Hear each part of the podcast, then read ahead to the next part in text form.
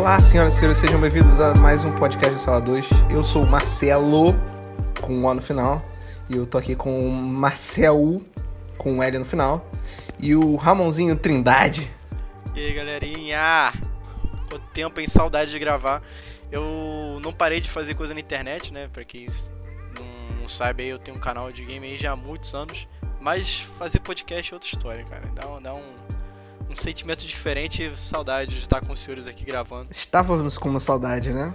É uma oportunidade que essa quarentena nos proporcionou. Não temos nada pra fazer em casa, a gente vai fazer podcast, obviamente. Falar nisso, deixa eu, deixa eu puxar um recadinho aqui, que é bom pra galerinha que tá acompanhando aí no Spotify e de repente não conhecia a gente antes, lá de 2016, 2017, quando a gente tava mais ativo com o Sala 2. A gente já fazia podcast, tá? Então, assim, tem todos os podcasts que a gente fez lá no canal do YouTube nosso. É, todos os 20 e poucos episódios a gente falou sobre Guerra Civil na época que ele saiu, Batman vs Superman, é, falamos sobre Power Rangers, uma, uma porrada de coisas assim que eu acho que ficaram episódios excelentes. E pra poder ficar tudo legal aqui dentro do Spotify, a gente vai republicar eles aqui com o Sim. selo Classic, né? Pra você também não confundir, ué. Tem dois episódios 2, dois episódios 3, fica tranquilo, vai estar a sala 2 Classic e o número respectivo. E aí toda quinta-feira vai ter um episódio novo aí do Sala 2 Classic aí pra você poder conferir aí no, no Spotify. E esses novos episódios que a gente for publicando, a gente publica aí, se Deus quiser, toda segunda-feira. Pelo menos até enquanto a quarentena durar, mas se der tudo certo, a gente segue caminho à frente. Não, gente, tô com, com fé em Deus. A gente sempre, eu sempre faço essa promessa, mas com fé em Deus, dessa vez vai. A gente vai gravar num período assim, vamos botar de, de um mês, 15, 15 dias, uma semana. A gente vai tentar. Em algum momento a gente vai conseguir. Mas eu vou fazer essa promessa de novo. A gente vai fazer agora semanal, né? Que, que nós temos o selo Classic. Agora a gente tá na quarentena, nós temos o- nós estamos quarentenados, a gente pode fazer o podcast normal. E mesmo quando acabar, a gente vai tentar continuar. Não é não, Marcelzinho? Sim, senhor. Assim, tem muita coisa que ficou pendente Sim. pra gente falar. Por exemplo, o último filme do Star Wars, a gente falou do episódio 7, falou do episódio 8, não falou do episódio 9. Isso é um crime que a gente tem que resolver o mais rápido possível. Mas tem outras coisas Gotham. muito boas que saíram. É, Gotham, a gente não falou do final, mas a gente falou da série quase toda. É, teve The Witcher, teve outros filmes que bombaram ainda, alguns na quarentena, que eu queria muito falar. E o Marcelo também. Então, a gente pode com certeza abordar eles e conforme for voltar ao mundo ao normal, começar a sair coisas novas, né, do cinema, séries novas, aí a gente volta a comentar sobre elas também, é o nosso desejo, né? E se você fica chateado a gente é, falar sobre assuntos que já passaram, eu- a gente tem uma surpresa pra você. O podcast é nosso, a gente faz o que a gente quiser.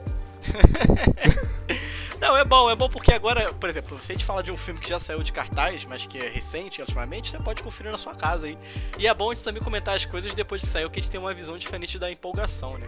Uma coisa é a gente sair do filme e falar, caraca, o melhor filme do mundo, aí, pô, passou cinco meses, sei lá, saiu o Coringa. Já falar do Coringa agora com outro olhar, né?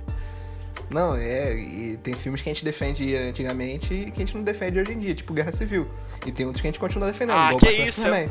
Aí é tu que tá falando em relação à Guerra Civil, eu defendo até hoje esse filme. Mas então, mais algum recadinho, Marcel? Mas se vocês quiserem conversar com a gente, é, nossas redes sociais pessoais estão aí no post do, do- publicação do episódio e também o nosso e-mail, caso você queira entrar em contato para alguma coisa, queira que a gente fale alguma coisa aqui que a gente ache legal.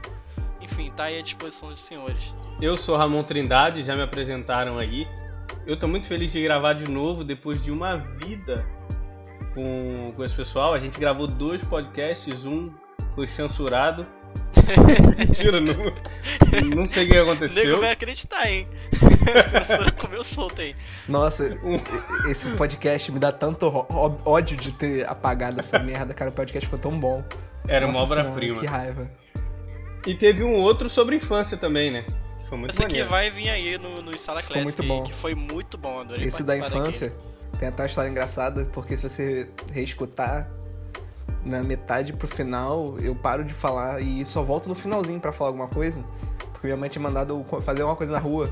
Aí eu tive que sair, vocês continuaram gravando. Eu... É verdade. Foi bom mesmo isso aí, é verdade. Cara, eu lembro da gente contando do robô do Fire, Fire, Fire. Porra, até hoje eu é muito bom. Fire, fire, brrr, fire, fire.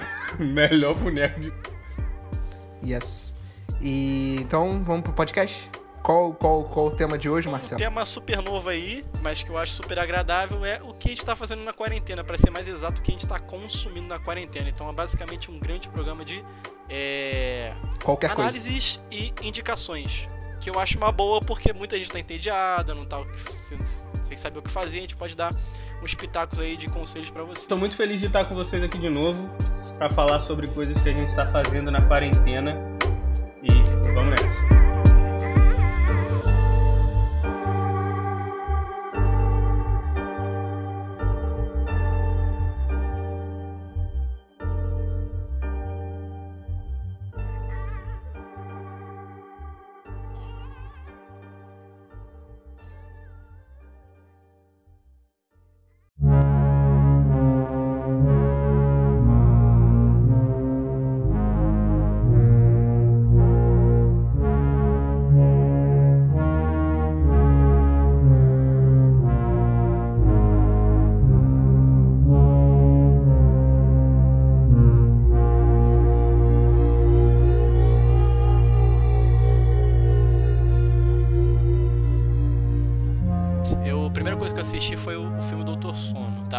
Sono, para quem não sabe, é o filme Incrível, que é a continuação do o filme do Iluminado, né? The Shining. The Shining. E é bom. Então, eu não li o livro, eu sei que o Marcelo tá lendo pelo que eu vi no Twitter. Não, eu li o Iluminado, não li o Doutor Sono. Eu acabei de ler o Iluminado, inclusive ontem, inclusive eu vou falar nesse podcast, mas eu vou deixar você terminar de falar sua crítica aí, desculpa, Nada, vou ficar quieto. Falar.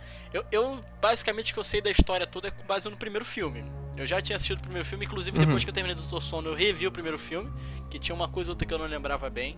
E eu, cara, falando rapidinho do Iluminado, eu adoro a trilha sonora daquele filme, mais do que qualquer outra coisa. Eu acho fantástico. É, é um filme bem velho, bem datado, mas, porra, uhum. tem coisas que são memoráveis, que como a gente já sabe, né? Mas o Doutor Sono, eu achei um filme bem legal, mas meio esquisito. Eu não sei se é assim no livro. Tipo assim, a, eles pegam um conceito do iluminado, né? Dessa, dessa pessoa que tem uma espécie de poder, né? Que ela consegue interagir com o mundo dos mortos e ela é desejada pelos mortos. para uma parada maluca que envolve tipo um uma espécie de vampiro, tá ligado? É meio bizarro. E outros iluminados que se unem para derrotar esses caras e pff, a única coisa que presta do filme, na verdade, tirando a atuação do protagonista lá que é feito pelo Ian McKellen, né, que é o Obi-Wan, é sem dúvida o final, cara. O final, eu não vou obviamente dizer o que acontece, mas é uma espécie de justiça pro, pro Stephen King que não gostou do primeiro filme por causa de umas mudanças no roteiro. Irmão, eu vou, vou fazer um contraponto aqui que eu vou acabar com você. Não, eu quero acabar com ele primeiro. É, o Ian McKellen, coitado, o velhinho tristonho. O Ian McGregor, não é não, Marcel? Eu acho. Advogadão. Ian McGregor, é. Coitado do Obi-Wan. Não, é basicamente isso, assim, o filme, o filme é legal, tá? Tipo assim, eu gostei de ver, mas eu não quero rever. Eu prefiro rever o Iluminado terceira vez. Valeu a experiência, mas foi bom que eu não fui no cinema. Eu quase fui no cinema é, ver esse filme. Mas tem filme que, que é uma que é de uma olhada só, né, cara? Se você ficar revendo, estraga. Mas esse filme não é assim, o filme é muito bom, o Marcelo tá falando be be besteira. O filme é bom pra caraca. Doutor Sono é muito melhor que Iluminado. eu não vi, eu não posso opinar. Fala pra mim, o que, que você acha legal de Doutor Sono? Então, vamos lá. Vou fazer, primeiro eu vou fazer. Eu terminei de ler o Iluminado ontem. Foi uma coisa que eu fiz na quarentena, eu terminei de ler Iluminado. E, lendo o livro, eu entendi por que o Stephen King ele faz essas críticas ao, ao filme. E é real, e tipo assim, faz sentido as críticas que ele faz. Eu li uma matéria falando que o Stephen King não gosta do filme porque o primeiro que o Jack Torrance é mal feito. E apesar do, do, do Jack Nicholson atuar muito bem, realmente é mal feito.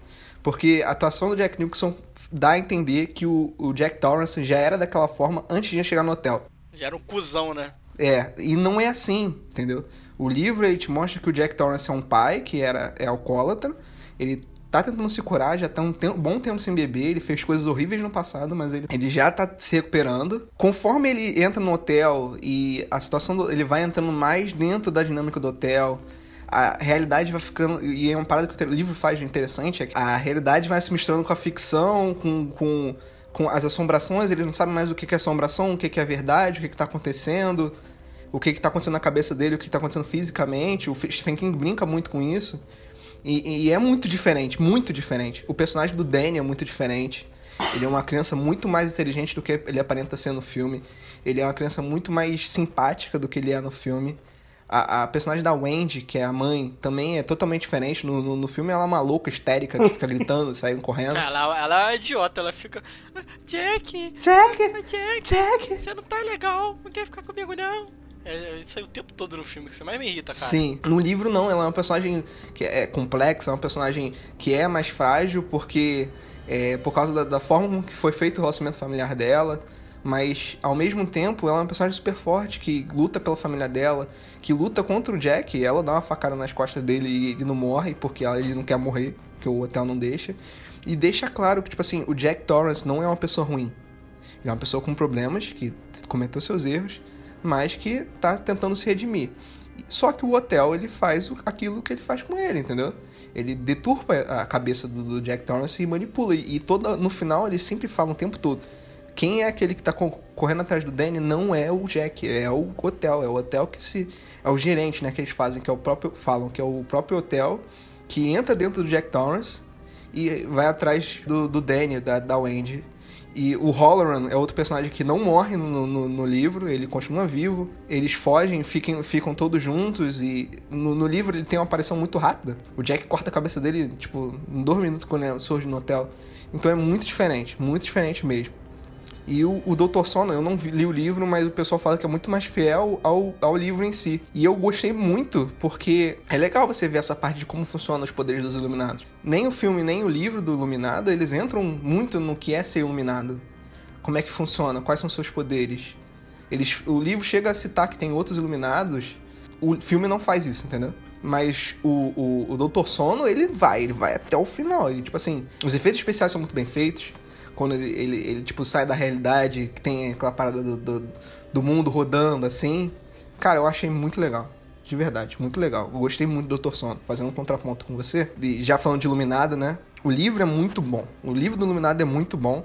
Muito diferente do filme. Eu gosto do filme, mas é totalmente diferente. O filme é muito raso. É, a, a, direção do, do, do, Kubrick é muito boa, mas, cara, nada a ver. Eu concordo com o Stephen King. Eu, eu, curto o primeiro filme, o Iluminado, mas sei lá, então acho que eu não ia gostar do livro também não, Doutor Sono.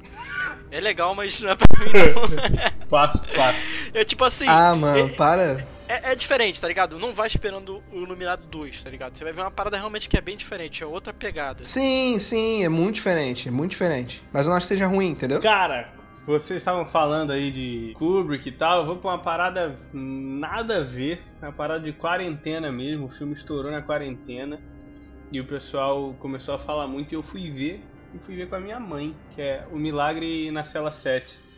Ah, se vocês viram esse eu ouvi filme. Falar, Cara, mas eu não vi não. Não vi esse filme. Cara, é um filme muito maneiro. Assistam, porque ele é uma é uma versão de um filme que já existe, é coreano mas ele é turco e ele é muito melhor. Caralho, que, que, que mistura da porra, hein? Pô, mas é, é um filmaço, porque é um cara que tem uma filha, mas esse, esse protagonista, esse cara, ele tem problemas mentais, né?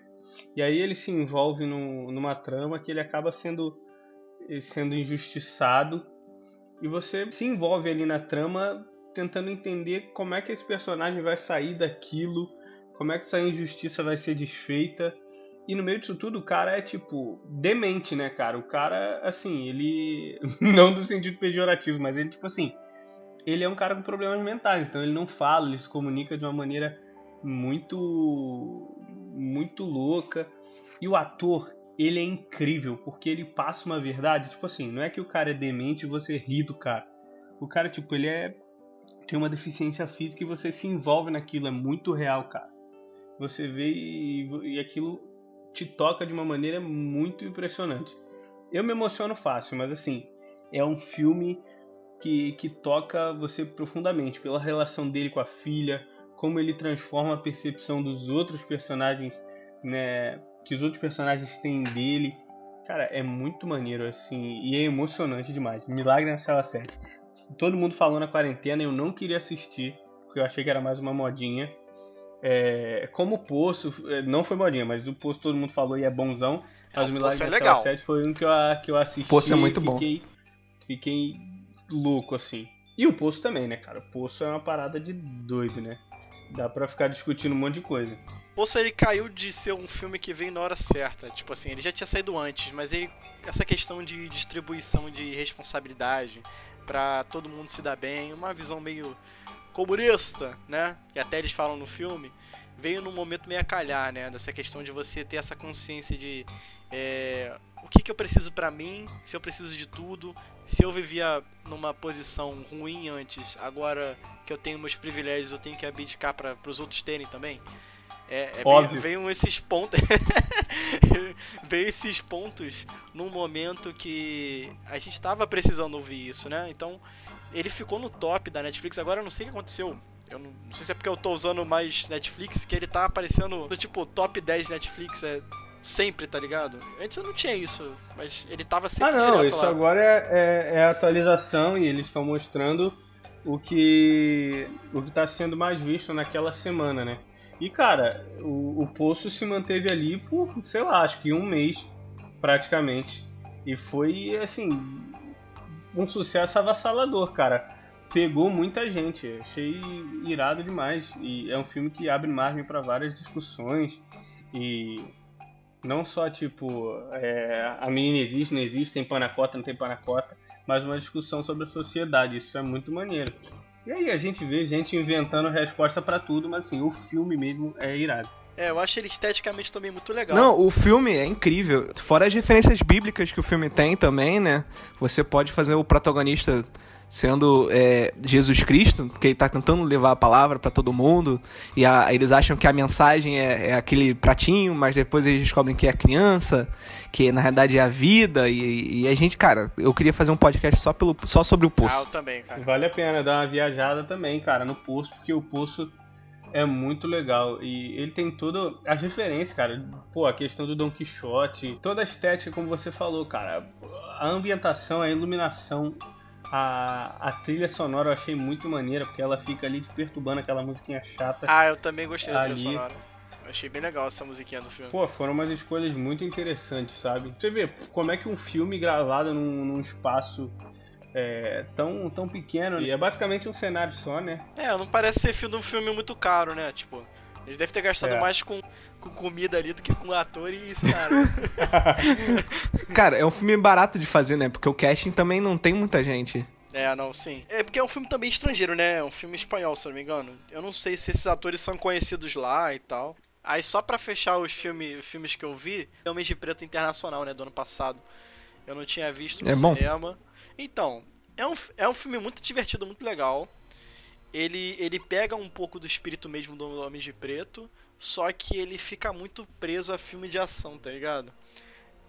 Eu lembro que o Homens de Preto ele tinha uma comédia, tinha uma parada assim, mais rebruscada pra esse lado, sabe? E o filme, esse ele tem isso também, só que chega na metade, ele para com isso e começa a entrar mais em ação e tal, que, pô. achei É porque sabe o que, que falta muito nesse legal. filme? Will Smith. Não precisa, não precisa. A, a dupla, né, que é o, que é o Chris Hemsworth e a Tessa Thompson, né, que, que é quem faz o, o Thor e a, e a Valkyria, eles mandam super bem nesse, nesse filme. Eu gosto muito dessa duplinha que se formou, sabe?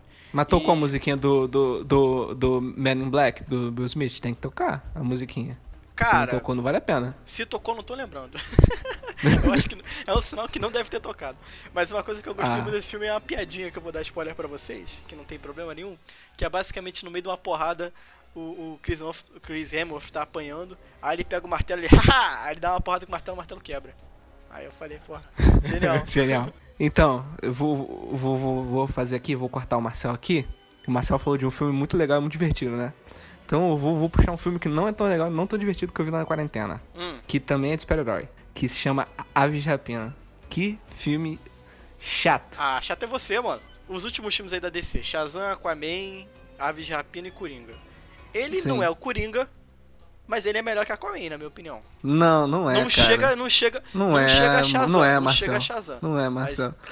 A galerinha da lacração, tá ok? A galerinha da lacração. Não, nada a ver, nada a ver. Eu achei um filme, eu achei um filme fechadinho, sabe? Eu gosto quando o filme é fechadinho.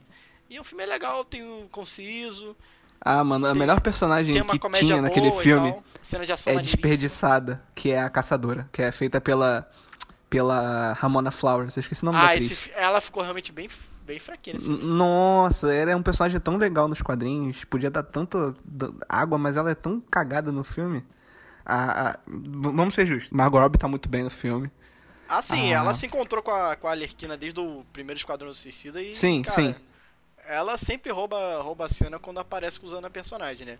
E nesse filme, assim, ela, ela tá on fire, né? É o filme, realmente é o filme dela. A Canário Negro é muito legal também. Mas, pô, o resto, cara, o roteiro é. Não é que seja bagunçado, o roteiro é bem feito, mas o filme é sem sal, cara. Não. não, não- Dá pra fazer um filme de representatividade melhor do que esse, na minha opinião, por Mas exemplo. eu não acho nem que é filme de representatividade, não, cara. Eu, eu Eu acho que seja, lado. cara. Eu acho que é um filme importante. Não tô falando que, tipo assim, eu não gostei do filme, mas o filme também, às vezes, não foi nem pra mim. Eu acho que dá pra fazer um filme melhor, sabe qual é? O, o Mulher Maravilha é melhor. Esquece esse ponto de eh, representatividade, sério mesmo. Esquece isso pra lá. Porque, assim, eu, eu olhei ele enquanto filme de ação. Uhum. Mas aí que tá. Com filme de ação não funciona, cara. Eu gostei, cara. Tipo, as cenas de luta da Alerquina são muito boas. Não, as cenas são legais, as cenas são legais, Marcelo. Pô, aquela cena da delegacia, pô, fala sério, aquela cena é maneira. É legal mesmo. Ela tá encurralada. Aí, porra, ela tá lá escondida atrás de um, de um, de um bloco de, de marrom. Aí dá um tiro e ela se vê que é cocaína, ela dá uma cheirada e sai. Caralho, agora eu vou bater em todo mundo. Porra, isso foi maneiro, mano. isso foi maneiro. Preocupante. Crianças, digam não às drogas. Não, Esse, drogas. esse por filme é mais favor. 18, esse filme é mais 18. Olhem lá. Cara. assim, só resgatar um negócio aqui. É, vocês falaram, deixa esse filme ok por aí. Esse filme não é bom nem é ruim, ele é ok. Eu tô aqui pra ser a voz da razão. Já que vocês não conseguem ter essa leitura. É, cara, Você é o mediador, né, Ramon? eu sou mediador aqui. É, eu vi Creed 2, cara, nessa quarentena. Ah, Creed 2 é bom, né, cara? Caraca, Creed esse filme 2 é muito, é muito bom. Não falem desse filme, por favor, porque eu não vi ainda. que eu não vou te dar spoiler não. O problema do, do filme, que não é um problema, é que tipo, o ritmo é bom, que quando você vê, tipo, acabou e você fala, caraca, mano, já acabou, passou muito rápido. É um problema bom, né? É, um problema É. bom. Eu gostei bastante do filme. Mas o primeiro, o primeiro filme já era assim, né? O rock é assim. O rock é assim. O, o primeiro rock é muito bom. É incrível como é bom o primeiro rock. Porque você não dá nada pelo filme e o filme é legal. Essa série Creed, ela tá sendo, assim, muito boa na, na questão de pegar o conceito do rock e, e respeitar e fazer um negócio muito É, maneiro. eles o 1 e não o 2 cagam. São filmes que, cara, eles não perdem nada pro Rock 1. São filmes muito bons, tipo, sempre tem aquela história, às vezes a continuação é mais fraca, é muito repeteco, cara, não tem nada a ver. É um filme que Sim. segura legal, eu vi no cinema, cara. Eu saí do cinema, quase soquei o cara do. Sabe aquele cara que fica na porta do, do cinema com lixo na mão? Quase que eu soquei a cara dele. Ah, cara, que isso, cara? Não. Tanã, tan, Cara, e o, o Michael B. Jordan entrega muito, cara. O filme não precisa ficar escorado no, no Stallone, cara. Ramon, o, o Michael B. Jordan é o melhor ator da geração. E eu falo isso com propriedade. Entendeu? Pô, ele é Eu- muito o bom, Michael B. Jordan, ele podia fazer quem ele quiser. Quem que ele quiser fazer, eu deixo ele fazer, entendeu? Se ele quiser fazer Jesus Cristo, eu deixo ele fazer Jesus Cristo. Se ele quiser Releitura. fazer, sei lá. Pensa qualquer, pensa qualquer personagem, eu deixo ele fazer, porque é o Michael B. Jordan, entendeu? Ele é muito bom. Ele e pode a fazer o que Tessa ele Thompson quiser. também tá muito boa, cara. A química deles é muito boa no. no- Cara, no ela é uma filme. atriz fantástica, né, cara? Eu tô vendo Westworld a terceira temporada e eu ainda não terminei, faltam dois episódios. E ela, ela já era uma personagem bem ativa desde a primeira temporada, mas Aham. nessa terceira, eu não vou explicar o porquê, vocês assistam, mas ela tá o tempo todo presente, né? E tipo assim, teve uma mudança na personagem. Ela, a personagem era de um jeito, aconteceu as coisas da série, agora ela é outro jeito.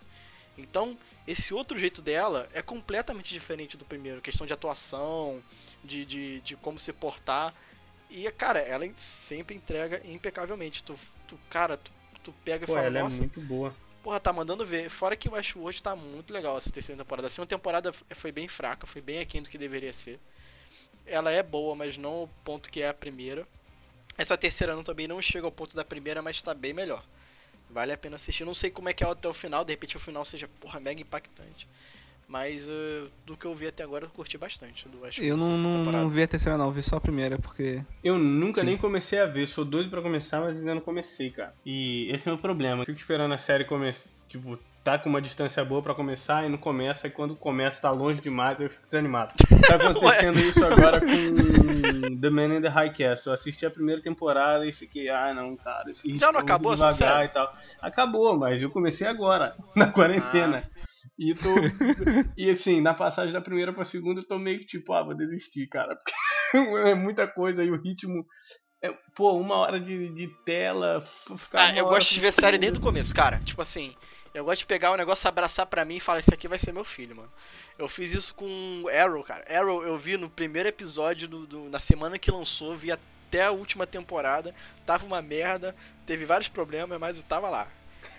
Desde o começo, isso eu posso você, falar. Você vai até o final, né? Inclusive, citando, eu vejo todas as séries da CW, todas. Batwoman, Supergirl, As of Tomorrow, Não consigo, Flash, só vejo Flash e, e, vejo Flash assim, sabendo que não tá bom, mas vejo só pra passar então, Eu desisti de Flash, elas, desisti essas de séries, tudo. Essas séries são uma inconstância danada, tipo assim, elas fazem uma temporada muito boa, aí vem uma temporada muito ruim. Nossa, tipo, Arrow, é Arrow foi assim o tempo inteiro.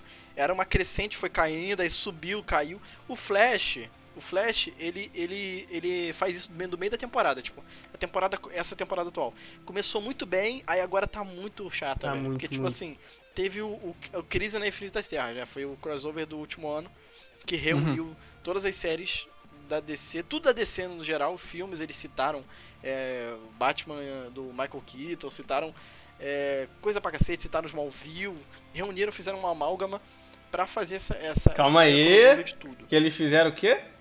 Eles pegaram tudo que aconteceu do Eles fizeram da, uma amálgama. Estrelinha pra você. Pô, ninguém fala amálgama. Na quarentena? Aí você faz a citação, você entra no Word, aí bota aquele umzinho em cima. Amálgama. Amálgama é uma expressão latino-americana pra explicar pra audiência, né? Vou traduzir, fizeram, fizeram um surubão, entendeu? Foi basicamente isso. ah, entendi, muito obrigado. Você olha que colhe o nível de amálgama pra surubão. Não, mas tipo assim, todas as séries estavam falando do crossover, do, da crise o tempo todo, crise o tempo todo, e elas foram, essas temporadas todas foram pensadas pra crise. Só que aí passou a crise, e agora elas não estão sabendo como terminar, nenhuma delas, tá ligado? É Tirando. Last of Tomorrow, que Last of Tomorrow, ela é uma série impecável, ela nunca ficou ruim, ela só ficou Tirando a primeira temporada, né, Marcel? A primeira temporada, temporada era ruim. Ela não ficou ruim. Ela não começou ruim. E ela só ficou melhor. A segunda é impecável, a terceira é impecável, a quarta é impecável, a quinta é impecável. Ela é a melhor série da, da CW. Mas as atuais, tipo assim, elas vão acabar agora essa semana, eu acho. Tá.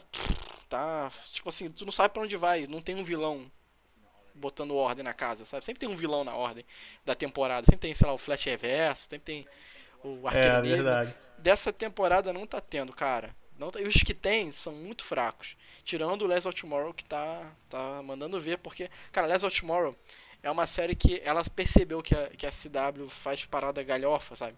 Faz super-herói com roupa de borracha. E eles falam, cara, é isso aí, mano. Tô nem aí. É o que ah, dá pra fazer. Né? Ele, e eles são, tipo assim, é quem sobrou mesmo. Eles pegam quem tá sobrando aí, não dá pra fazer uma série própria, vão pra cá. Vem pra cá. Quem tipo... gente já pagou o salário e tá, tá de casa, tá em home office sem fazer nada. Vou é, botar mano, esse filho da puta pra trabalhar. Tipo, Constantine teve uma série que durou uma temporada e cancelaram. Aí, não, agora ele vai vir pra cá. Então, o Constantine já tá três temporadas lá. E, tipo assim, é, é, é, é, muito maneiro ver ele lá na, na, na, no Last of Tomorrow. Tem hora que ele carrega a série nas costas, porque eles adaptam muitas coisas do, do universo Constantine pra lá. E é, é muito bom. Se fosse para indicar uma dessas séries de super-herói hoje em dia, eu indicaria Last of Tomorrow. É, o que tá mas mais é, legal mesmo. Por isso aí, o resto eu vejo porque eu gosto dos personagens, mas eu sei que tá. Eu também, só vejo Flash porque eu gosto. Eu gosto do Great Gusting de Flash, cara. Eu só acho o único problema que me dá nervoso é que ele é muito magro.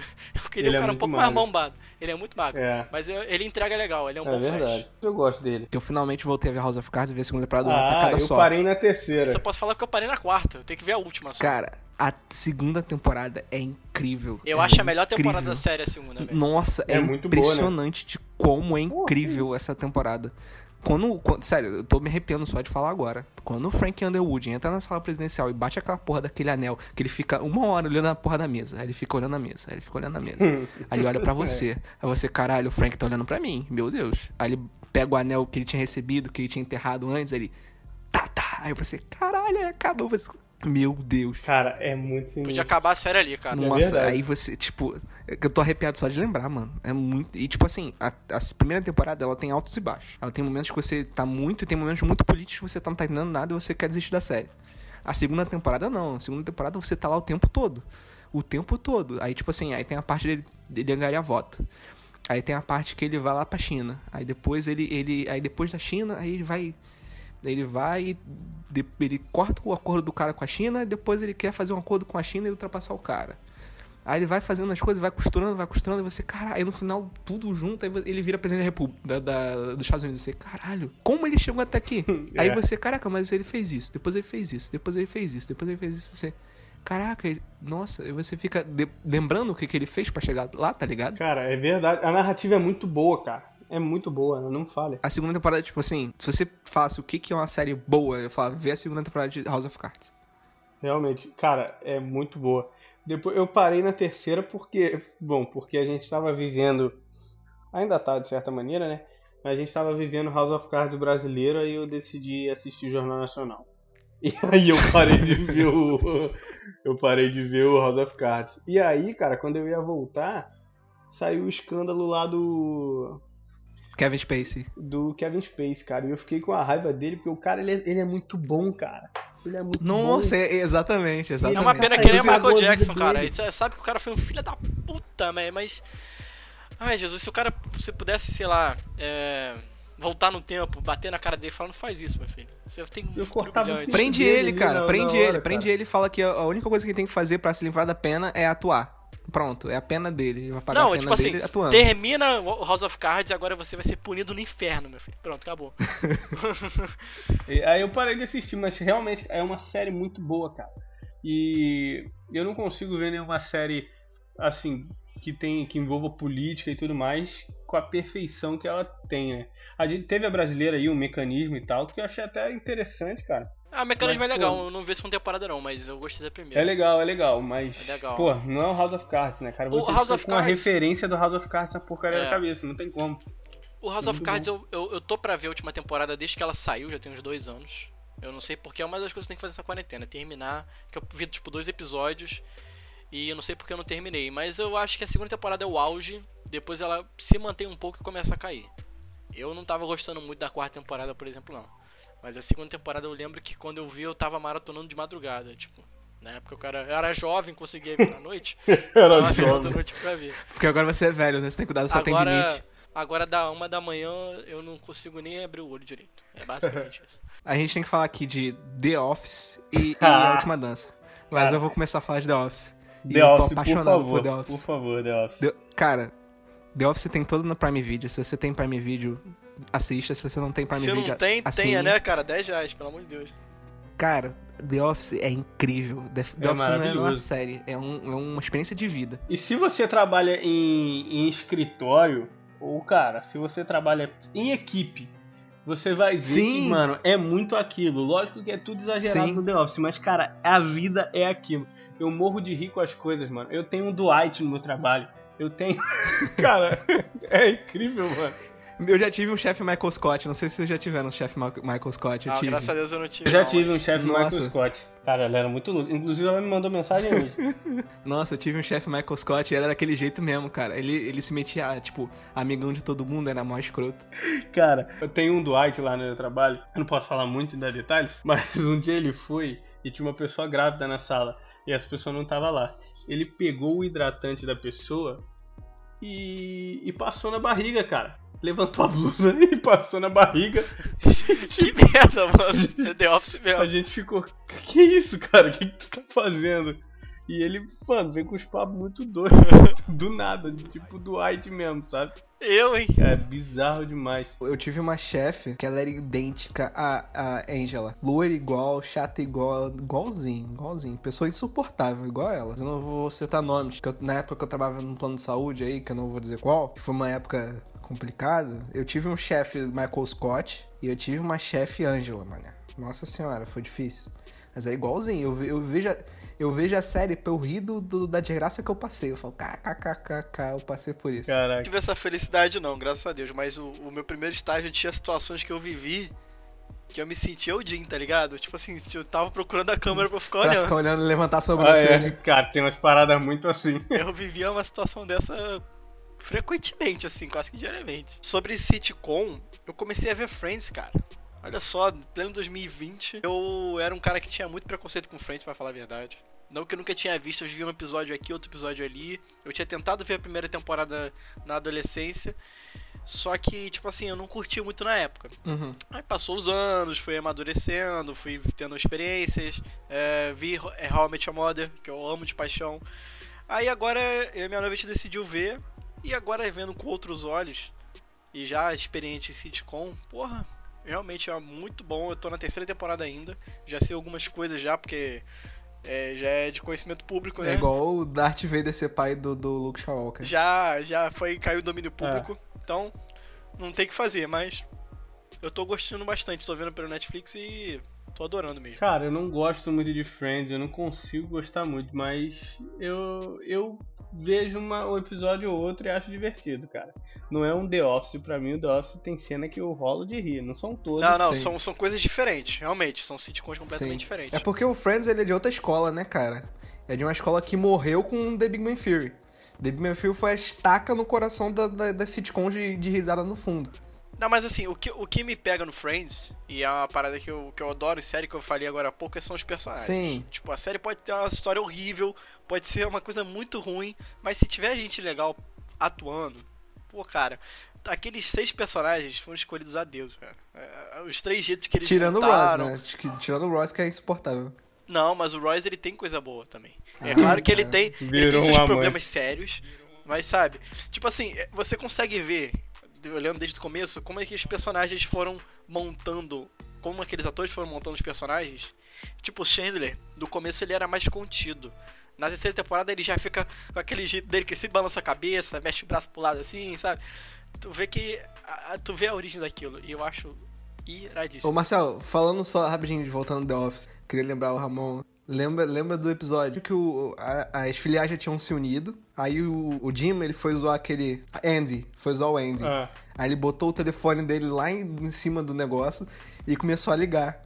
E o maluco não conseguia achar, não conseguia achar. cara, Aí você tá rindo, você tá rindo. Daqui a pouco ele dá um socão na parede. Cara, na parede, olha não é? Fica, caralho.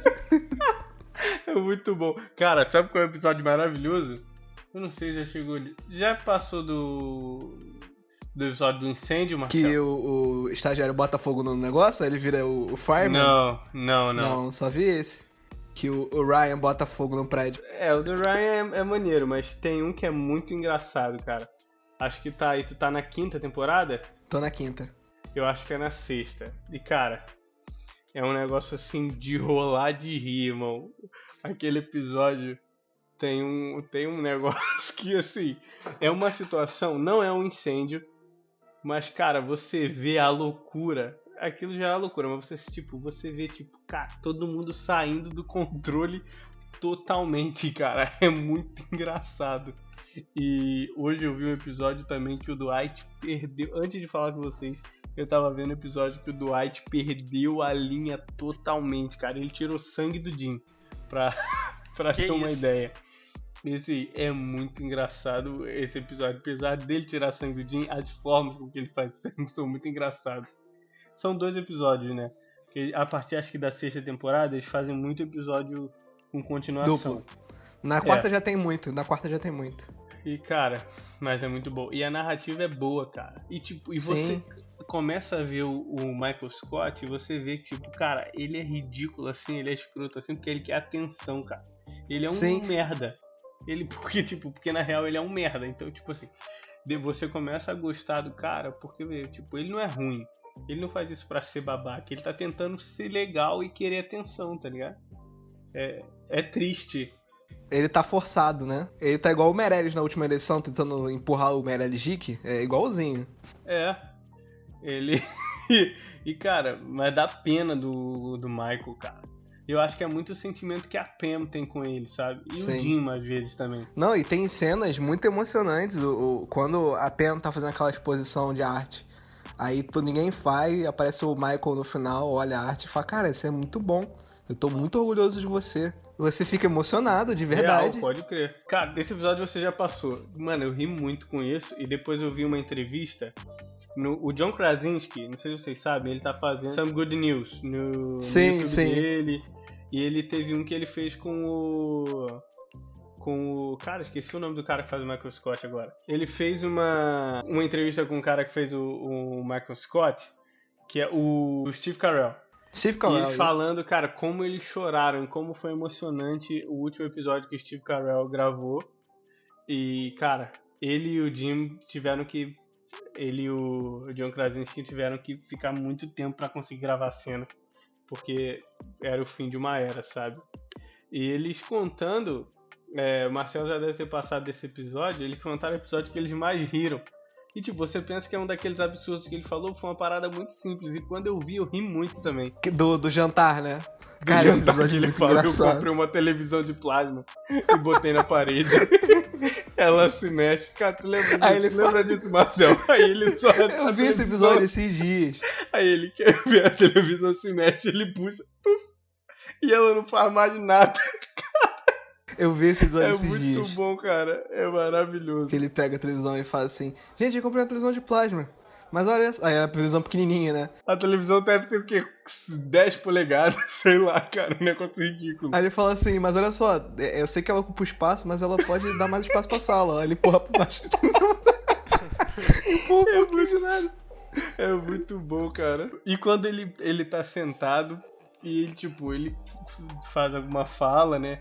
E ele dá aquela olhada pra câmera e abre um sorriso, tipo aquele sorriso amarelo, sabe? Cara, é maravilhoso. Uhum.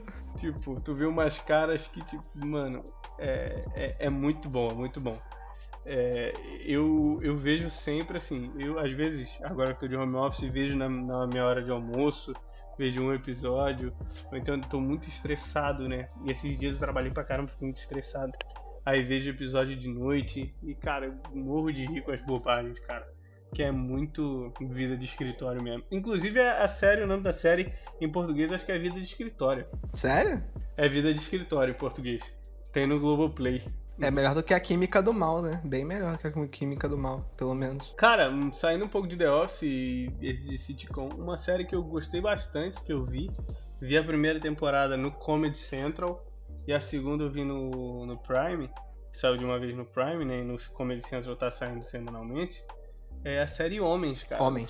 O pessoal tá falando muito bem ah, dela. Essa série é boa? Eu vi a propaganda, mas não tenho nem ideia do que seja. Eu vi só o vídeo do Pinto, do Fábio Porchat, que, é o, que é o Rafael Portugal. É o, faz o papel do Pinto do Fábio Porchat, cara. Cara, é tipo, é uma série que conta é, como, são, como funciona mais ou menos a cabeça dos homens, uns homens que são tipo antiquados num universo tipo dos homens antiquados, né? dos homens no geral, mas assim, que tem a cabeça muito fechada e machista num universo que, cara, que, que mudou, é num mundo que mudou e que tá mudando e que você tem que começar a enxergar dessa maneira, mas fala muito de sexualidade e de como eles lidam com isso.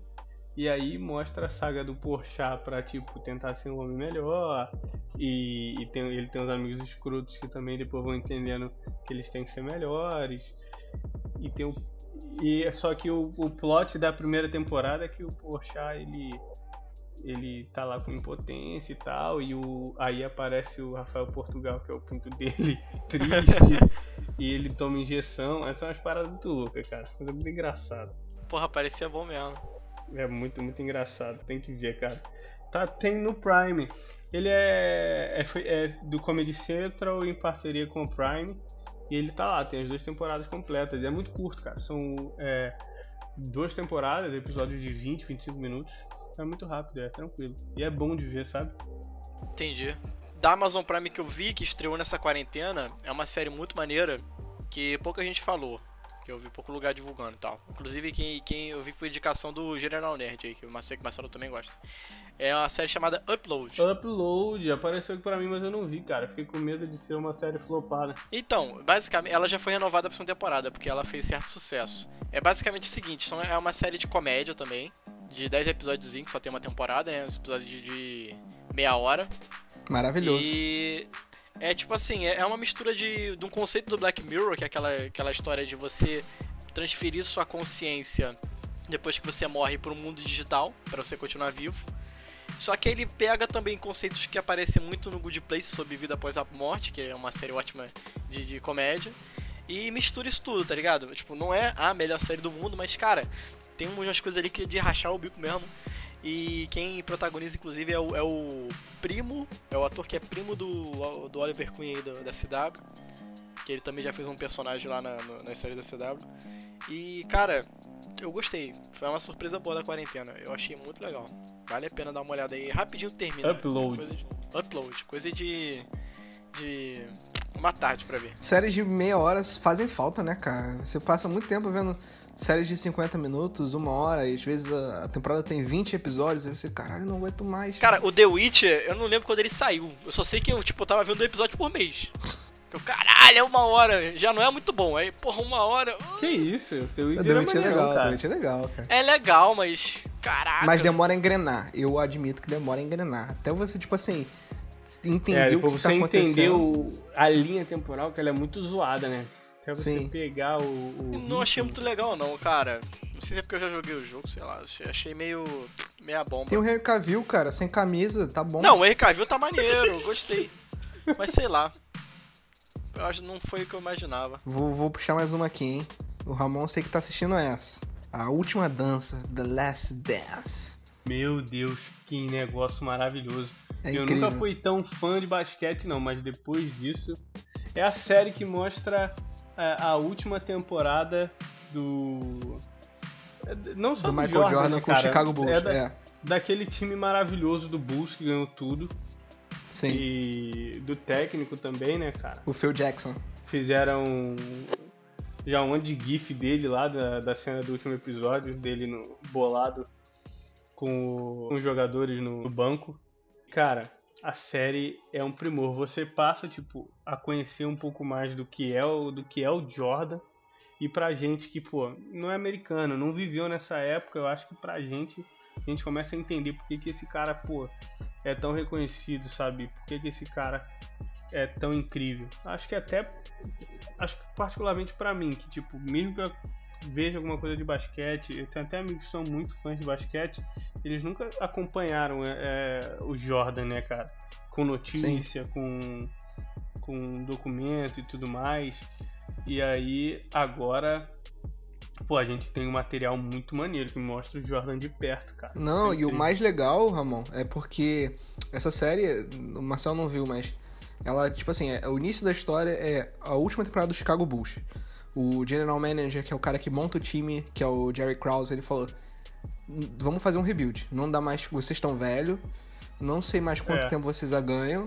Então esse é o último ano. Esse é o último ano do Phil Jackson. Ele teve algumas disputas de ego. Ele falou: não quero mais o Phil Jackson. Acabou que o Phil Jackson ganhou mais cinco títulos com o Los Angeles Lakers depois disso, com o Kobe. Aí o, o próprio Phil Jackson ele batizou a temporada de The Last Dance, que seria a última, a última temporada que estariam todos juntos. Ele tinha dessas paradas, cara, de motivar o time, de unir todo mundo. Isso é Sim. muito irado, cara. À medida que a série ela anda pra frente, ela volta pra trás. Tipo assim, ela conta um pouco da história do Jordan, ela volta pra quando o Jordan tava no, no ensino médio. Aí depois ela conta mais um pouco, aí conta como o Jordan foi draftado. Aí conta mais um pouco, conta como foi a primeira temporada dele. Aí depois conta como foi a chegada do, do Scott Pippen, que é o, o- o segundo homem dele, que era o cara que tava do lado dele o tempo todo. Depois anda mais um pouco, conta a história do, do Dennis Rodman, que era o, o reboteiro, que era o caso da Jim Crenca. Aí vai andando, aí mostra o primeiro título deles, depois mostra o segundo título, aí depois mostra o terceiro. Aí mostra a aposentadoria do Jordan quando ele foi jogar beisebol. Aí vai passando por tudo. Cara, é incrível, é incrível. é Mano, incrível, esses muito bom. episódios agora dessa semana, cara. A gente tá falando aqui na, do dia 15, né? A gente tá no dia 15. O último episódio que, que, eu vi- que eu vi mostrou os Jordan. Cara, ele filmando o Looney Tunes lá, o Space Jam. Sim, E, cara, montaram um domo pra ele treinar, porque ele tava filmando o, Space Jam, mas, tipo, ele tava cagando. Ele queria voltar a ser campeão da NBA, cara. Então ele treinava tava voltando, né? depois das gravações, ele chamava os melhores jogadores para ir, pra ir jogar com ele, cara, durante as gravações. Era uma coisa bizarra. Montaram academia pra ele, levou o personal, uma coisa de louco. Não, e, cara, a cena dele ganhando o primeiro título sem o pai, dele chegando no Nossa, vestiário e jogado no chão, agarrado e chorando. demais. Nossa senhora. E mostra várias facetas dele, tipo, a gente vê, cara, o Jordan, a inspiração e tudo mais, mas ele era um cara, tipo, ele era o demônio com, com os companheiros de time, cara. Ele perturbava os caras, batia nos caras. Eu não conseguia jogar com ele, não. Eu ia chorar todo jogo. Mas era tipo, ele ti- tinha uma psicologia e ele falando isso é incrível. Ele falando, tipo, cara, eu sabia o que eu tava fazendo, eu queria que eles ganhassem junto comigo. E, tipo, não dane-se se eles iam ficar com raiva de mim, eu só queria que eles jogassem bem junto comigo. Então ele provocava os caras, ele desestressava os caras pro cara render. O que é muito doido, porque, por exemplo, o Pippen, quando ele tava fora, ele não fazia isso. Então, é, pô, mano, é, é, muito incrível ver tudo que ele faz, o que ele representa, o que ele virou em termos de marca, quanto dinheiro que ele ganhou e que ele produz. E você olha pro, por exemplo, você vai olhar para pro Air Jordan hoje, que, pô, tá em tudo quanto é lugar, tem camisa do PSG com, com a marca Jordan. Você vê, pô, cara, como é que virou essa loucura toda? Pô, você entende aquilo lá e você vê, realmente, esse é um dos maiores atletas que já existiu. Não tem como. Era um negócio bizarro. É muito, muito maneiro, muito maneiro. Outra parte que eu acho maneira é quando eles pegam, tipo assim, eles contam de como foi primeira, as primeiras tentativas do Bulls de ganhar um título. Que o principal eh, rival deles era o Detroit Pistons, com que o Isaiah Thomas era armador. E aí eles pegam o Isaiah Thomas hoje em dia comentando sobre aquilo. Aí ele fala que. Ele conta como é que foi, não sei o que, aí eles contam a história de quando o Bulls ganhou deles pela primeira vez, que eles nunca conseguiam derrotar o Detroit Pistons. Chegava neles, eles eram derrotados. Chegavam neles, eram derrotados. Aí a primeira vez que o, o Bulls ganhou do Pistons, o Pistons não quis apertar a mão do Bulls na, na saída pro vestiário. E aí é legal que o pessoal que faz o documentário, entrevistam o, o Isaiah Thomas, pegam o depoimento dele, depois eles mostram pro Michael Jordan o depoimento dele sobre aquilo, e o Michael Jordan rebate. Aí quando ele rebate é foda. Quando ele é, rebate cara, do é caralho. É Fica a recomendação. Pra mim é a melhor série da, da, da, quarentena. E ela não é Netflix, né? Ela tá sendo transmitida mundialmente, mas ela é produção ESPN. E, cara, a ESPN faz umas paradas muito maneiras. Sim, sim. É, ela fez o Povo, esse também é muito maneiro. O Povo contra O.J. Simpson tem na Netflix. É, eu acho que ainda tem no catálogo que, pô, é sobre o julgamento do, do OJ. E, cara, é muito bom. A, eles têm um material muito bom, cara. E ESPN lá da gringa é, é muito maneiro. Eles produzem é, um material que faz você se interessar mais pelo, pelo assunto, sabe? Eu nunca gostei muito de basquete. Mas, cara, dá vontade de jogar só de ver o The Last Dance. Tipo, é bizarro ver como os caras estão treinando, são comprometidos com aquilo, o que aquilo representou. Então é uma série muito boa para você entender um pouco mais desse universo, entender por que, que o Bulls era tão incrível, porque que o Jordan é isso, né, cara? Cara, assim, de série, eu acho que por enquanto foi isso. Porque a maioria também já acabou a temporada, não tá tendo muita coisa nova. O que eu tenho. Quer falar dos animezinhos? Exatamente. Anime, temos um probleminha, né? Os dessa temporada que começaram, pausaram, né? Shokugeki no Soma Sei. pausou, Digimon, é, o reboot começou, pausou. É, Black Clover pausou, One Piece pausou, então a gente tá indo naquelas, né? Não, mas a gente pode falar pelo menos do, do que começou essa temporada e pausou, né? Tipo Digimon. Digimon quando pausou tava bom pra caralho. Cara, eu achei legal. Bom para um eu achei legal. Tipo, ele meio que, meio que refizeram o filme, né? Aquela parte inicial do filme Digimon foi meio que refeito. Mas é diferente, é diferente. É, é diferente. diferente, é diferente. Mas eles pararam quando ia começar, né? Porque como pararam, acabou no Digimundo. É, ia começar de verdade, né? E o Shokugeki no Soma, acho que você acompanha, né, Marcelo? Não, não sei. É uma parte que começou agora que é basicamente a reta final, né, do mangá, que o mangá já acabou. Tem a galerinha que fala meio mal, mas eu tô achando interessante. Assim, surgiu um novo antagonista e tal. Eu achei legal. E Shokugeki é um anime muito bom. O ponto que eles estão adaptando é uma parte que mudou um pouco o status quo, né, da, do ambiente que eles vivem lá da escola. Personagens ganharam mais destaque, subiram de posição, né? Não vou entrar muito mais a fundo tá sendo legal ver esse tipo de coisa acontecendo. Mas assim, aproveitando que é anime, mas apresentando a forma de anime, mas não é anime, mas é um desenho, eu hum. tô numa cruzada aí desde o ano passado de ver Ben 10 de novo desde o começo, né? Porque eu vi quando eu era jovem, né? Quando eu era uma criança. E não acompanhei depois tentar rever, né? Ah, nenhum, do, nenhum dos desenhos existentes do Ben 10. E agora tem um reboot que as poucas coisas que eu vi do reboot me agradaram muito, como fã, né? E eu queria realmente é, ter essa visão toda, que tem algumas coisas que eu não lembro legal. Aí o Ben 10 clássico eu revi ano passado, e agora eu comecei a rever o Força Alienígena, né? Tô no episódio 7 da primeira temporada, é, um, é, um tempo, é bem curto, esse tem menos de 40 episódios, os episódios pouquinhos de 20 minutos e tal. E tá sendo legal rever essa, essa saga, né? Que é bem interessante da, de quando o Kevin deixou de ser um vilão para virar parte do grupo dos mocinhos, ver o bem mais velho, né, num, aquele garoto chato que enche o saco o tempo todo. e uma pegada mais pegada mais adulta, né? Não que o outro, até o desenho clássico não tivesse. mas esse eles falam muito sobre, é, tipo, a maioria dos episódios é à noite, falam sobre romance. É uma outra parada, tá ligado? Mas eu tô curtindo. É, eu não vi, eu nunca, eu nunca vi o filme que teve do Ben 10 Força Alienígena com live action, né? Eu vou chegar no ponto em que ele é canônico Nossa, esse e vou filme ver. é muito ruim. Cara, eu, Esse filme é muito ruim. eu revi. Como eu revi o clássico, eu revi os filmes também. Cara, aquele filme live action é sofrido, sofrido. Eu lembro quando eu passou quando eu era novo, cara, eu adorei. Mas hoje em dia eu sei que não é nada legal. Mas eu tô gostando, cara. Tá sendo bom é, refrescar minha memória. Tipo, eu jurava é que eu- quando o Ben 10 ele volta a ser o Ben 10 do Força Alienígena é porque o Vomax sumiu. Eu jurava que era tipo, metade do desenho era ele procurando o Vomax. Não, episódio 6 já achou já. Tá lá. Tá. Aí eu quero É ver verdade. pra onde vai. A gente via semanalmente, né? Então as coisas pareciam que demoravam mais pra acontecer, né? E Pois é. lembrança também, né, cara? Você tem a lembrança lá de trás, aí você, pô, vê que você não lembra exatamente como as coisas eram, né? Sabe um negócio que, que eu tive essa mesma sensação de, de, de duração? Eu tô revendo Narutinho, né? O Naruto pequeno, o Naruto clássico. Aí eu tô, tava naquele arco do, do Gara, sabe qual é? Da, da parte final do exame Chunin. Sim. Aham. E aquela parte que eles entram na floresta pra ir atrás do Gara. Cara, parece que são 30 episódios dele pulando em árvore. É verdade. Porra, Naruto tem uma enrolação do cacete, hein? Diga-se de passagem. Aí eu fui ver e, tipo assim, não são 30, são 5, vamos botar.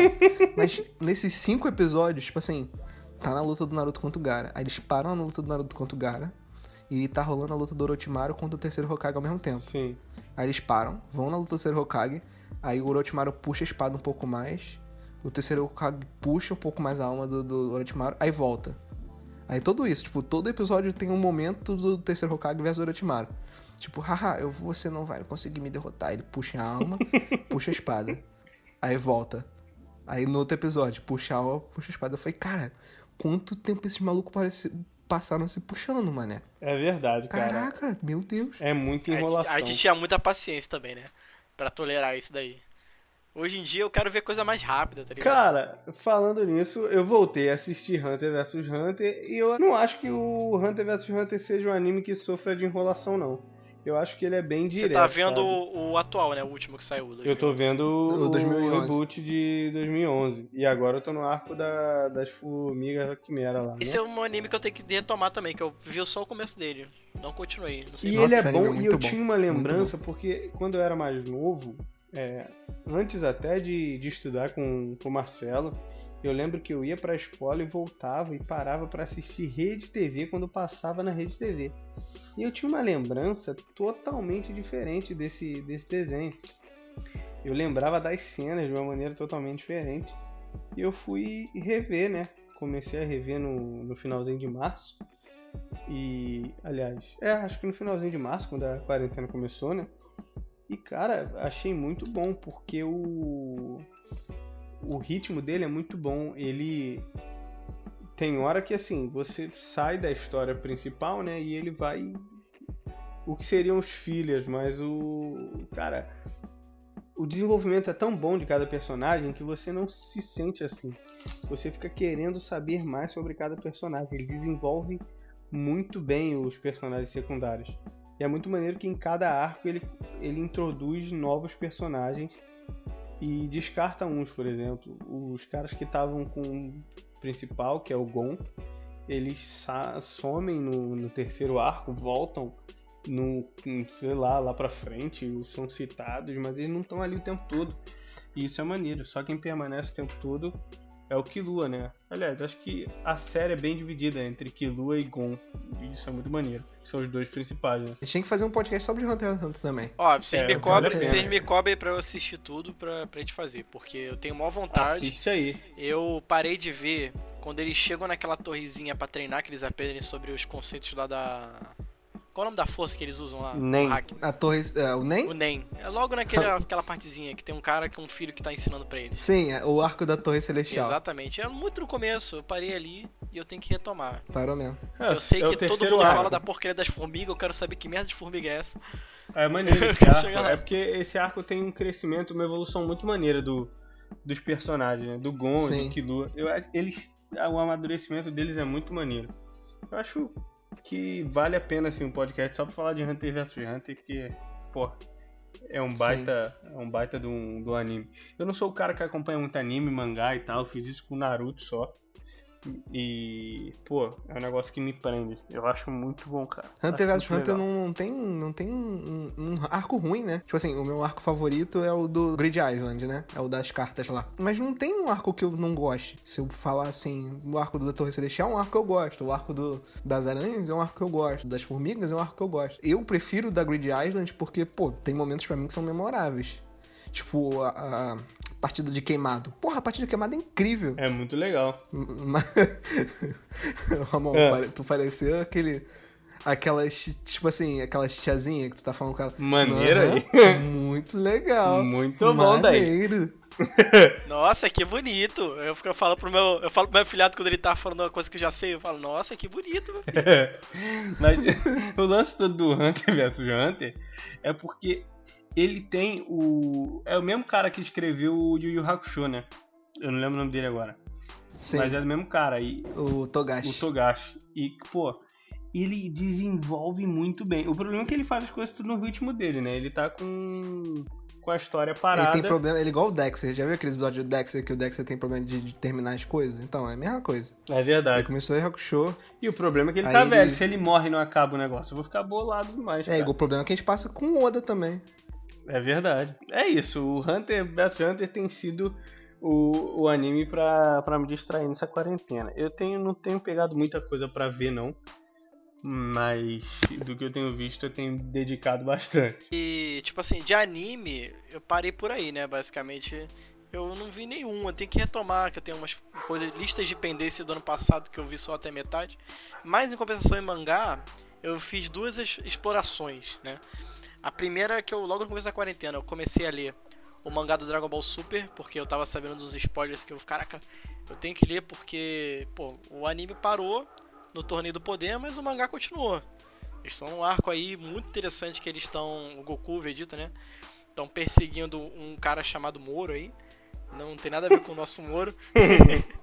Mas é um, é um ser que era prisioneiro da Pat- Patrulha Galáctica, né? Que apresentado no Dragon Ball Super, essa instituição aí espacial, essa polícia espacial. Que era um ser que, tipo assim, tinha sido derrotado pelo. Sabe o. O cara que o Majin Buu absorveu pra ficar gordo, o Majin Buu gordo, que é o Kaioshin, sei lá da onde, eu acho que é o Deus Supremo Kaioshin. Uhum. Esse, esse cara derrotou o Moro quando há milhões de anos atrás. E o Moro ficou preso até então, só que ele conseguiu fugir. E aí, meu amigo, agora pra pegar esse cara de volta tá sendo um inferno, porque o poder dele é absorver poder. Tipo, ele não é Do Moro, não. do Moro. Ele meio que tem os poderes dele são meio que magia, sabe? Tipo, ele não é Cara, o cara que vai fala, dar um eu só socão na tua consigo cara. pensar um Moro, um ministro, o ex-ministro. É foda, né? Eu também, quando eu leio, eu fico pensando. Mas, tipo assim, o poder dele não é dar um socão na cara do Goku. É tipo assim, o Goku chega Super Saiyajin Blue, uma forma mais forte que ele tem, ele pega, "Ô, agora você não tem mais Super Saiyajin, meu filho. E eu tenho o poder que você tem. E é isso, ele vai destruindo planeta atrás de planeta e tal. E Goku e Vegeta tomando uma sova toda vez que eles enfrentam o cara, já enfrentaram umas três vezes. Tomaram uma sova bonita. Aí eles pararam pra treinar. Goku tentando dominar o instinto superior que ele conheceu lá na, no, no torneio do poder. O Vegeta começou a explorar um outro lado que ele nunca tentou, que é evoluir as técnicas dele. E aí ele foi procurar o pessoal de Hydrat lá, que é aquele, aquele planeta que ensinou o Goku a fazer o Bebe teleporte. bastante água. É, é, ele, essa galerinha não tem nenhum problema de rir, não. Tá tranquilo. Mas, cara, você já viu uma diferença muito forte de poder com eles fazendo, fazendo esse treino, né? Isso é uma parada que eu gosto muito do Dragon Ball. Mesmo, tipo, cada parte eles estando mais forte que, ante que a anterior, eles são muito absurdos de forte, tu sempre sente que eles estão mais fortes. Eles passam essa sensação. E, tipo, é legal que o vilão não é aquele cara forçado que é o mais forte do universo. Ele tem um poder que é plausível deixar ele assim, sabe? Ele absorve o poder dos outros. É uma parada que eu não tinha lem- lembrado de ver isso em Dragon Ball antes. E tá interessante. Diferente do Jiren, né? Que a explicação do Jiren ser forte é porque ele é forte. É, pronto. porque o cara é destemido, sei lá. Mas é, é interessante ver é, um pequeno spoiler aí, o Goku com o instinto superior, mais ou menos dominado, lutou com o Moro aí e perdeu, mano. Você vê, eu não sei como é que eles vão Moro é enfrentar o esse Moro, cara. né? O Moro é a cara do Ah, Brasil. Moro.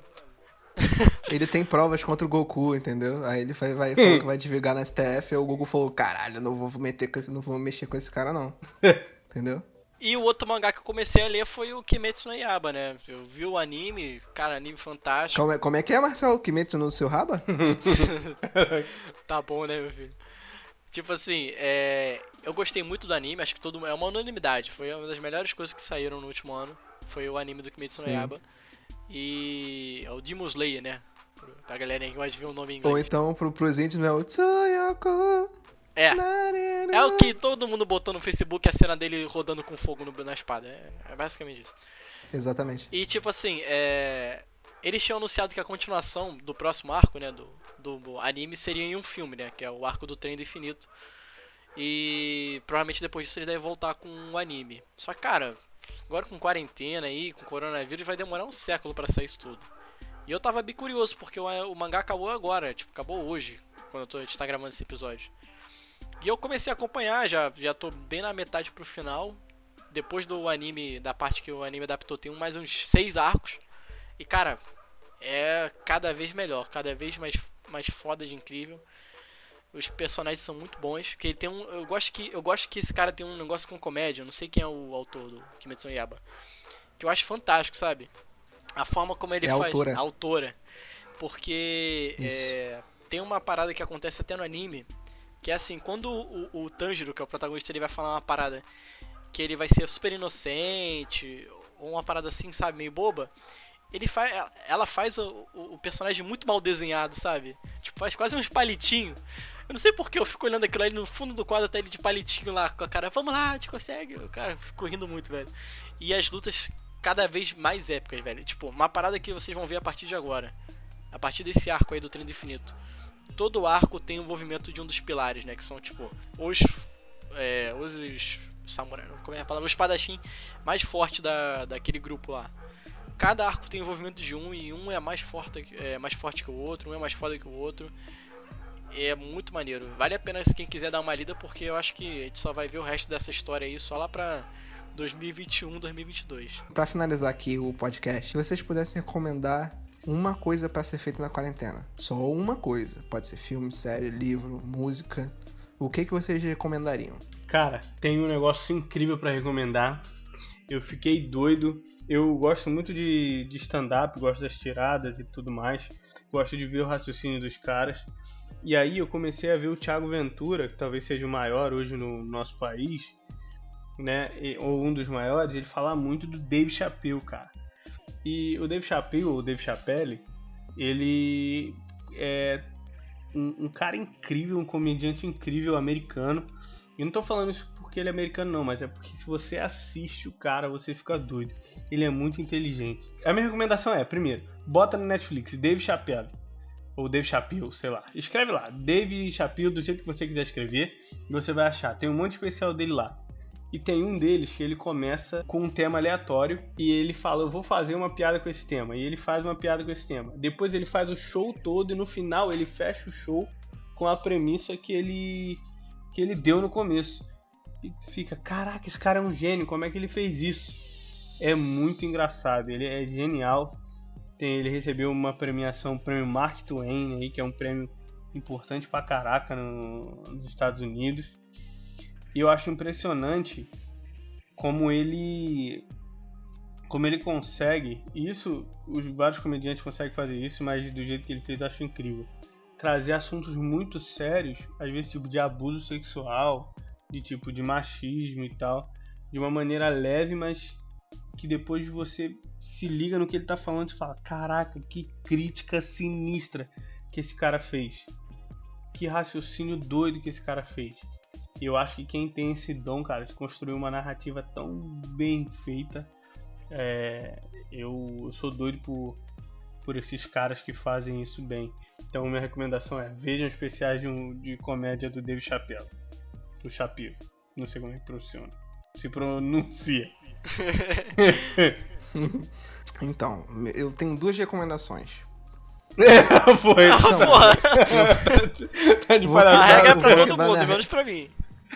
Eu vou, vou, vou quebrar minha regra por um bom motivo. Primeira recomendação, a recomendação é você tem que ler Duas Vidas do Fabien Tomé. É muito, é um quadrinho francês. Foi publicado aqui no Brasil pela editora. Duas vidas? Duas Vidas.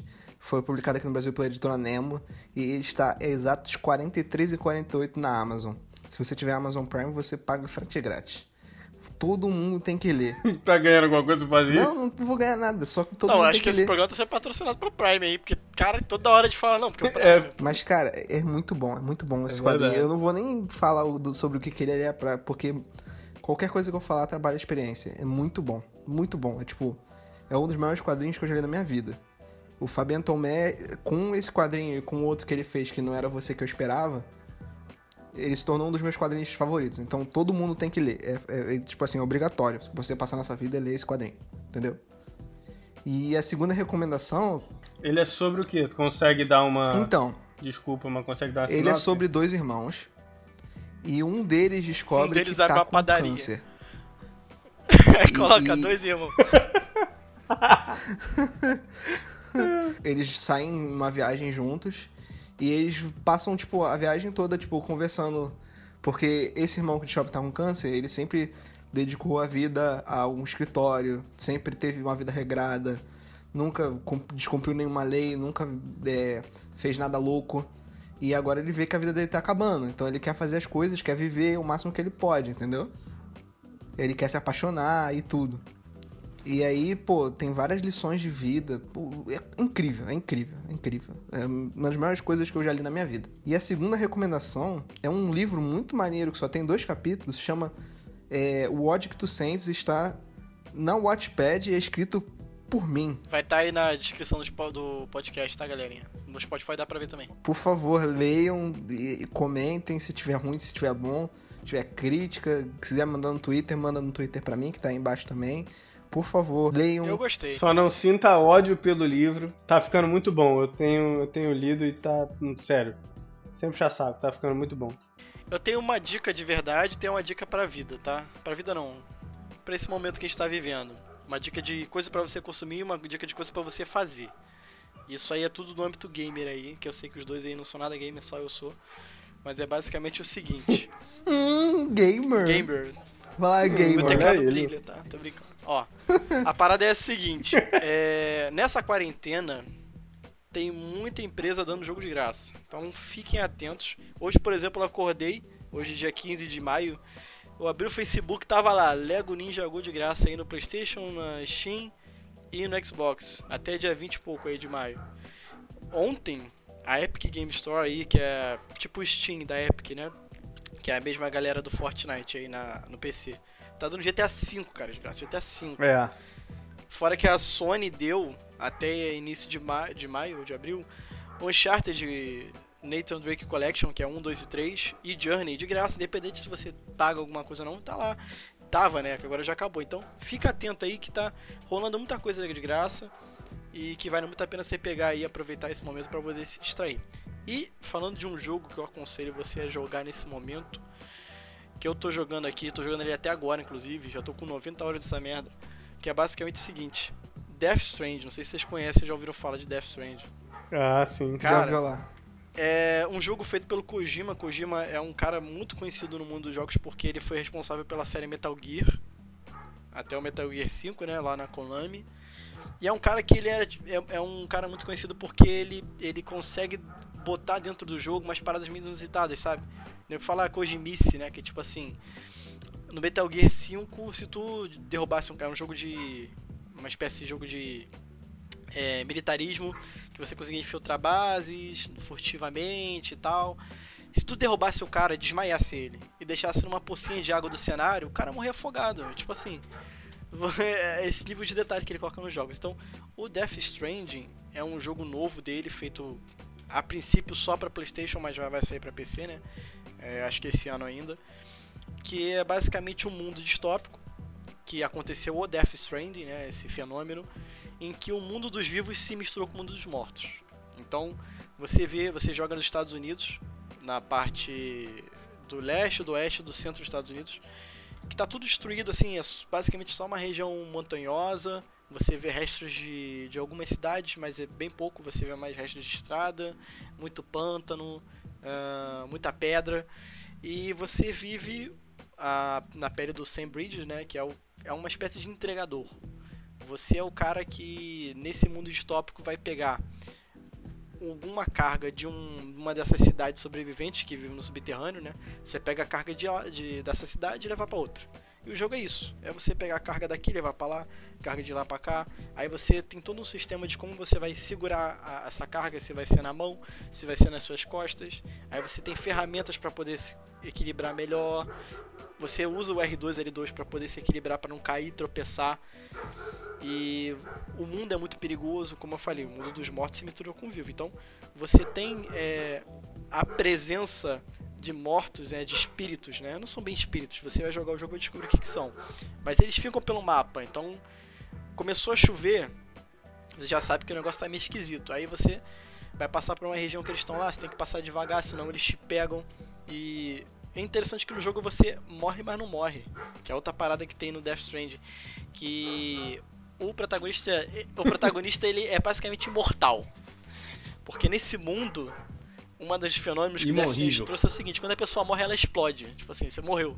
Se você não queimar teu corpo, vai explodir uma bomba atômica. Inclusive, isso é uma mecânica de jogo. Se tu matar alguém nesse jogo, você tem que tomar muito cuidado. Porque você vai explodir uma cidade inteira. Você tem que levar ele e cremar essa pessoa. Caralho. É, é, é, maneiro esse nível de detalhe. Então. É, maneiro. É, é, muito louco. Eu não posso dar mais detalhes que é spoiler. Mas eu gostei muito da história. Essa parada de ficar levando caixinha pra lá e pra cá, tu acha que é chato, é repetitivo? Cara, não é, mano. Eu tô com 90 horas levando caixinha pra cima e pra baixo ainda. Tem gente ganhando dinheiro com isso, inclusive. Cara, é o. É o. iFood. É o extremo. É, é, tipo assim, teve uma imagem do Facebook que o nego falou que, caraca, como é que Kojima previu isso? Que, que é tipo isso, é só os entregadores que estão sobrevivendo no mundo de é hoje. É o rap do Kojima. É o rap, é o rap realmente, tá ligado?